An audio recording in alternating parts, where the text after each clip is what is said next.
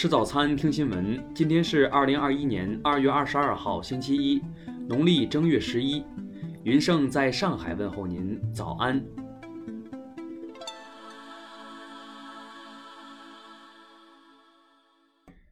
首先来关注头条消息。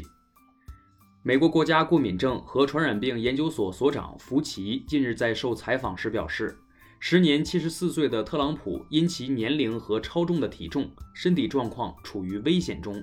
谈及他感染新冠后康复，福奇说：“我觉得他很幸运。”二零二零年十月二号，特朗普凌晨自曝与妻子新冠检测阳性。当月十一号，他宣布经医疗团队确认，他自身已对新冠免疫。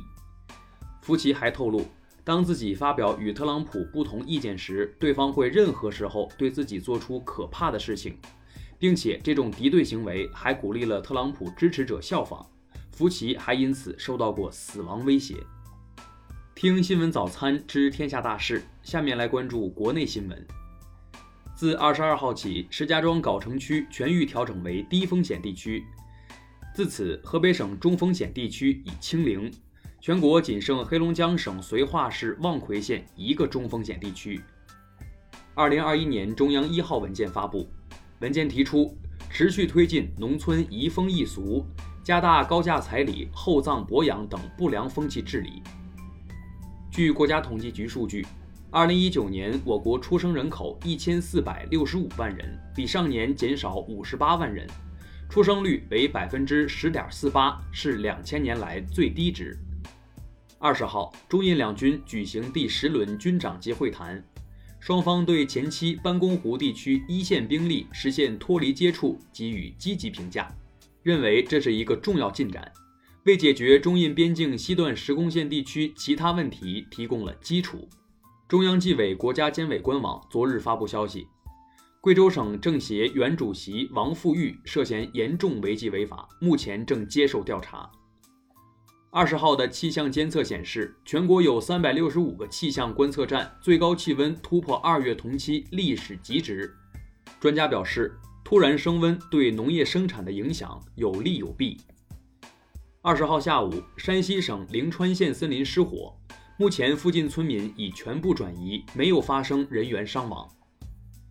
青海省能源局消息，近日在柴达木盆地有新发现，新增油气预测地质储量三千九百二十三万吨，具备新增油气地质储量一亿吨潜力。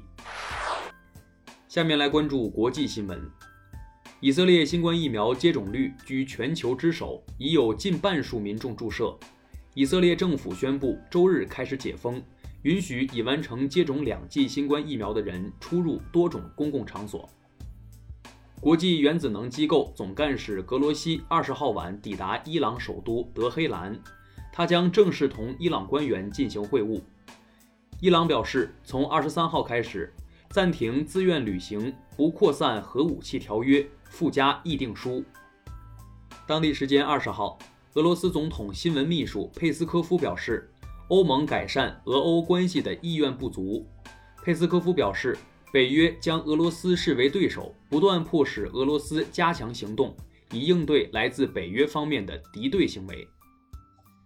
据俄媒报道，五角大楼发布通告称，美国国防部长奥斯汀向乌克兰国防部长塔兰承诺协助对抗俄罗斯侵略。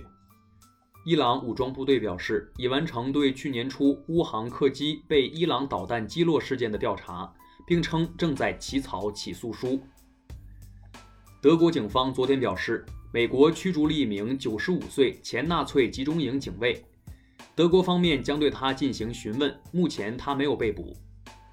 二十号，美国联合航空公司一架波音客机起飞后，发动机出现故障，在空中爆炸燃烧。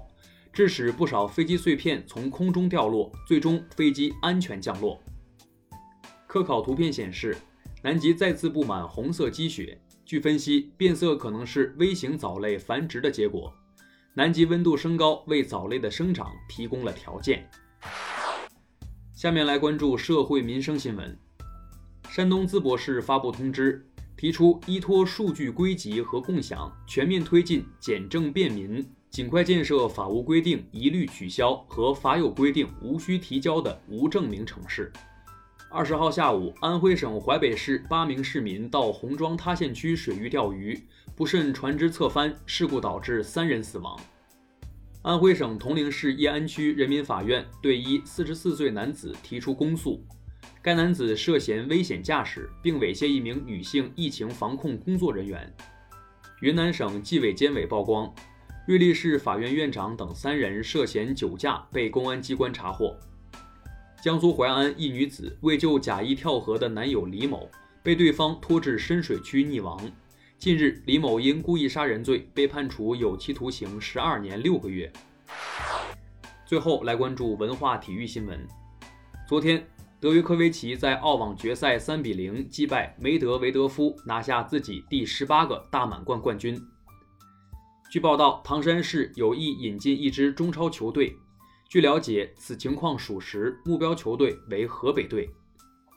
昨天，巴塞罗那在西甲比赛中一比一战平加德斯，梅西连续六场联赛进球，职业生涯已攻破三十八支球队大门，创造西甲纪录。昨天，电影《你好，李焕英》总票房超过《唐人街探案三》，成为中国影史票房第五名。目前，两部影片累计票房突破四十亿元。以上就是今天新闻早餐的全部内容，咱们明天不见不散。